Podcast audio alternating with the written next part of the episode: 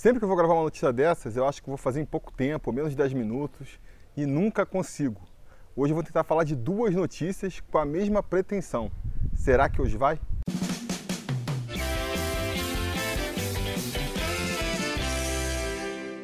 Fala torcida vascaína, Felipe Tiru de volta na área para comentar as notícias do dia. Duas notícias que caíram feito duas bombas em São Januário, a saída do Rossi, a confirmação de que o Rossi não fica para 2020 e a saída aí dos vice-presidentes de finanças e de controladoria, o João Marcos Amorim e o Adriano Mendes, né? O João Marcos já confirmado, falou oficialmente ontem que não vai permanecer. E o Adriano Mendes, ainda não oficializado, mas todo mundo dá como certo, oposição e situação, todo mundo dá como certo que ele vai sair, está só esperando aí a confirmação de um empréstimo do Vasco para também pegar suas coisas e tomar o rumo da rua. Pois é, a galera estava reclamando aí que faltavam notícias do Vasco em 2020. Essa sexta-feira a gente teve várias notícias, mas não foram muito boas. Eu, particularmente, não gostei de saber da saída de nenhum desses três aí. A saída do Rossi já estava meio que se desenhando, né?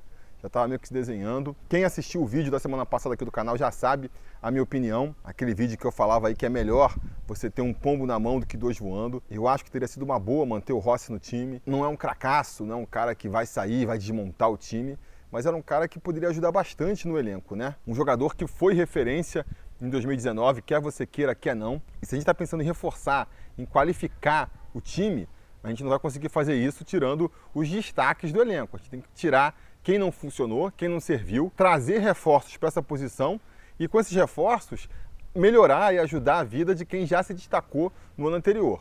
A saída do Rossi joga contra isso. Enfim, eu já comentei melhor sobre isso nesse vídeo. Quem não assistiu ainda, assista lá. Eu hoje vou comentar aqui mais as questões práticas dessa saída do Rossi, né? Nessa sexta-feira, tanto a diretoria do Vasco quanto o agente do jogador confirmaram que as negociações pela renovação se encerraram.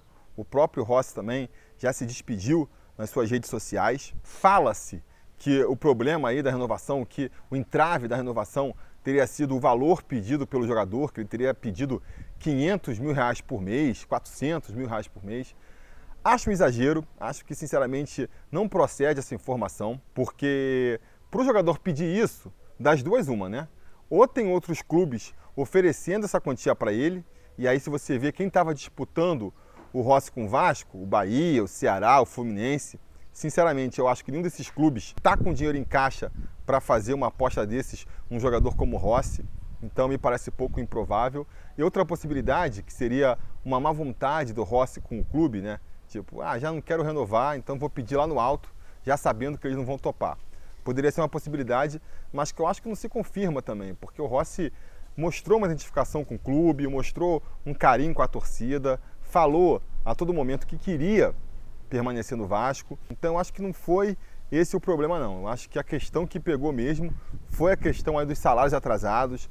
O Rossi é um dos jogadores do elenco do Vasco que mais vocalizou, verbalizou essa insatisfação com o atraso dos salários. Sempre que tinha oportunidade, reclamava disso. Se alguém comentava, reclamava dos salários atrasados, ele já ia lá e dava o like, curtia a, a publicação. E o que a gente viu nas notícias aí é que ele vinculou a renovação dele ao pagamento dos salários atrasados. Ele falou que não renovaria se os salários não fossem postos em dia. Chegou no dia 10 de janeiro, os salários não foram colocados em dia, ele abriu mão de renovar com o Vasco. Vai esperar até quando? Até quando Ceará, Bahia, Fluminense, os outros times aí que estão interessados no Rossi vão esperar por uma resposta do Rossi? Não vão esperar para sempre, né? O Rossi não podia esperar para sempre também, estabeleceu lá o prazo dele lá, que ele definiu dia 10 de janeiro, não recebeu o pagamento, saiu. Para mim, a versão mais provável é essa. Eu acho que se o Vasco tivesse com os salários em dia, não ia ter nenhuma dificuldade para renovar com o Rossi pelo salário que ele já ganhava no Vasco, ou um aumento ali é, justificável, mas nada de extrapolar para 400, 500 mil reais por mês. Agora, independente de ter tido aí essa contraproposta, esse pedido ou não, que aí vão falar, não, mas o Bahia ofereceu 500 mil, mas o, o Ceará ofereceu 400 mil, a gente nunca dá para saber, nunca dá para saber. Essa questão de salários aqui no Brasil é sempre muito nebuloso, ninguém fala de forma oficial quanto paga para seus atletas. Acho até bem lamentável essa posição aí, mas enfim, é, é como é o futebol brasileiro. Mas independente de quanto ele vai receber no clube com o qual ele vai fechar aí em 2020, o fato é que O interesse de tantos clubes pelo Rossi mostra como o jogador se valorizou nessa passagem dele pelo Vasco. Mostrou a vitrine que é o Vasco da Gama. A própria vontade do Thiago Nunes já de permanecer com o Richard no Corinthians também é uma demonstração disso.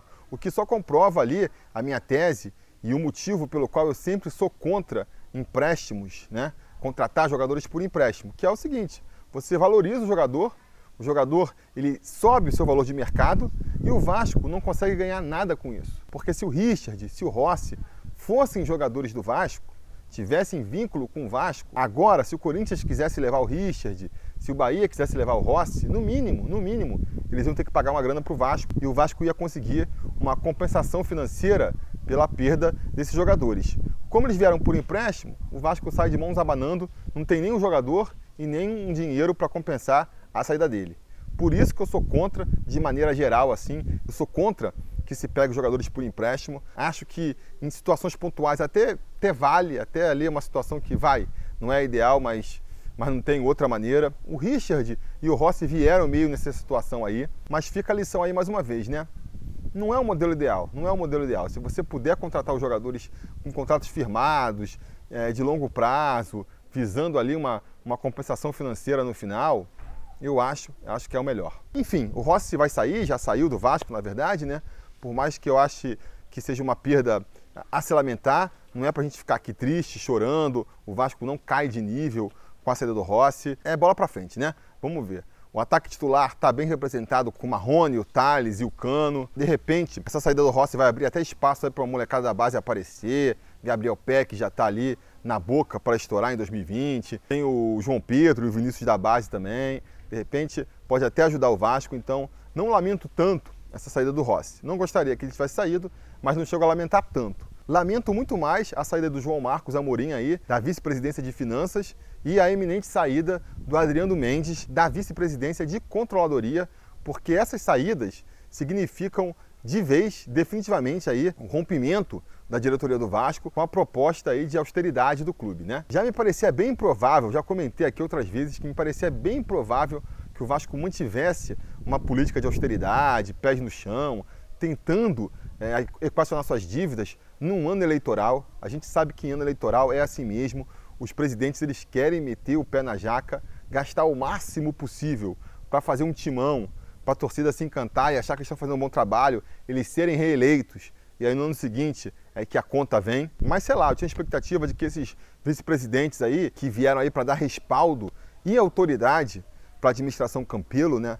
Porque quando chegou, quando entrou o João Marcos e principalmente o Adriano, eles entraram na administração Campelo, rolou um aumento de credibilidade da diretoria. Nem a oposição vascaína mais ferrenha teve ali a coragem de bater no, no, no João Marcos e no Adriano. Mesmo eles admitiam que eram dois bons quadros do Vasco, que estavam fazendo um trabalho sério, que se tinha alguma coisa a se elogiar na, nessa administração Campelo, era o trabalho do João Marcos e do Adriano. Então, assim, mesmo sem ter muitos elementos, porque eu não trabalho com administração, não conheço administração, e a política do Vasco é uma caixa preta, ninguém sabe exatamente o que está sendo feito lá dentro, tudo isso torna difícil uma avaliação melhor sobre a política aí de austeridade financeira e de equação das dívidas do Vasco, mas a unanimidade em torno desses nomes me dava uma tranquilidade de que o Vasco caminhava mal ou bem num caminho de reestruturação das suas dívidas, né? Justamente a saída desses nomes me deixa bastante preocupado agora. Até quem defende a administração Campelo, até os campelistas admitem que a saída desses dois nomes aí se deu em função de desavenças de orçamento financeiras. Tanto o João Marcos quanto o Adriano queriam segurar um pouco mais o freio, manter a política de austeridade, fazer um planejamento a mais longo prazo, equacionar as dívidas para acabar de uma vez com esse problema aí de, de penhora, de jogador, de atraso de salário. E o Campelo quer caminhar por um caminho diferente, né? Ele sabe que é um de eleição, ele sabe que se ele montar um time bom aí, as chances dele se reeleger e da imagem dele com a torcida melhorarem crescem absurdamente. Então, amigo, ele vai botar a mão no bolso, vai gastar o que tem e temo que o que não tem para montar um time forte aí em 2020, tentar fazer uma graça e se reeleger. Não é nada de novo, o que o Campelo está fazendo aí é a mesma coisa que Dinamite já fez, que Eurico já fez e que os presidentes do Vasco de maneira geral fazem de três em três anos quando é ano de eleição. Não é um defeito exclusivo do Campelo, então eu quero deixar isso aqui claro, mas eu lamento, né? Que o Vasco não consiga evoluir, não consiga sair desses ciclos viciosos em que ele se mete e que a gente continue com essa política e com essas atitudes que podem até ser benéficas para quem está dirigindo o clube, mas que para o Vasco da Gama em si não ajudam em nada. Enfim, vamos ver o que vem por aí, né? Se o Campelo realmente chutar a política de austeridade aí e raspar os cofres do clube para reforçar o time, a gente vai ter duas situações. Ou o Vasco vai montar um time bom, vai ganhar alguns títulos, como eu já disse antes, a conta vai vir no ano que vem, para o Campelo reeleito, ou para quem quer que seja eleito no lugar dele, ou então, pior dos cenários, né? Gasta tubos, monta um time que nem assim da liga e a conta vem no ano que vem do mesmo jeito. E isso pode muito bem acontecer. Se escolher os nomes errados aí para investir, se investir em nomes pesados, mas atrasar nos salários, para o fio virar e a coisa desandar, não vai custar nada, não vai custar nada. Eu não escondo de ninguém aqui, preferia muito mais que a política do Campelo se mantivesse na austeridade, que a preocupação principal do clube continuasse a ser equacionar as dívidas, pagar os salários, montar um time ali simplesmente bom o suficiente para se manter na primeira divisão, para reestruturar o clube e, com o clube reestruturado, aí sim sonhar com voos maiores. Agora, eu já imaginava que isso dificilmente ia acontecer na realidade, né? A gente sabe que nessas horas a política se impõe ia precisar de um presidente com convicções muito mais firmes que o Campelo para, apesar de todo o benefício que ele teria montando um time forte no ano eleitoral, seguir com seu planejamento de austeridade, pensando a médio e longo prazo numa reestruturação do clube. A partir daí, só nos resta torcer então para o estrago ser o menor possível, né? Para esse time forte, o Campelo pretende montar aí é, ser pelo menos realmente bom, não só no papel, mas em campo, e com isso aí conquistar uns títulos, atrair novos sócios torcedores, atrair bastante público para os estádios, que seria uma maneira de minimizar os custos que o Campelo vai ter montando esse time. Vamos acompanhar, é tudo muito quente, as informações são recentes ainda, as peças estão se movendo no tabuleiro ainda. Vamos ver no que, que isso vai dar aí. A perspectiva é que no dia 20 agora já se pague os salários atrasados para a partir daí a gente poder começar finalmente o ano com o pé direito.